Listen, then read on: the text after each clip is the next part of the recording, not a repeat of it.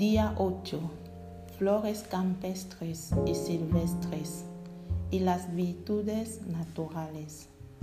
Dios, como autor del orden natural, comunicó a la que estaba destinada para ser su madre todas las virtudes naturales en el más alto grado de perfección de que era capaz un alma racional sabiduría, ciencia, prudencia, habilidad en el arte de su respectiva condición, prudencia, justicia, fortaleza, templanza, con todas las virtudes adjuntas a estas.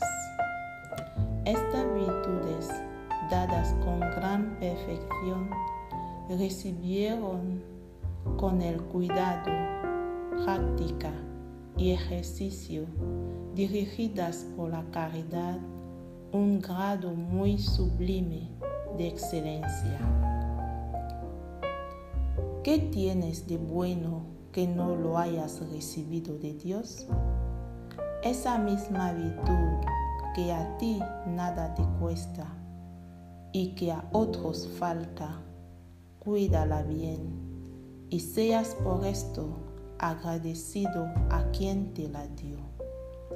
La virtud que nació contigo y que ha crecido entre las peñas de mil vicios sin cuidado tuyo, no la desprecies, cultívala, trasplántala al borde de las aguas de la gracia, elévala a un fin sobrenatural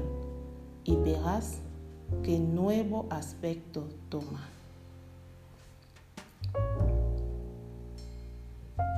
Oremos. Pongo hoy en vuestras manos todas las virtudes, todos los dones, todas las dotes que he recibido de Dios y me comprometo a cuidar, cultivar y conservar estas flores. Recibidlas y presentadlas a vuestro Hijo.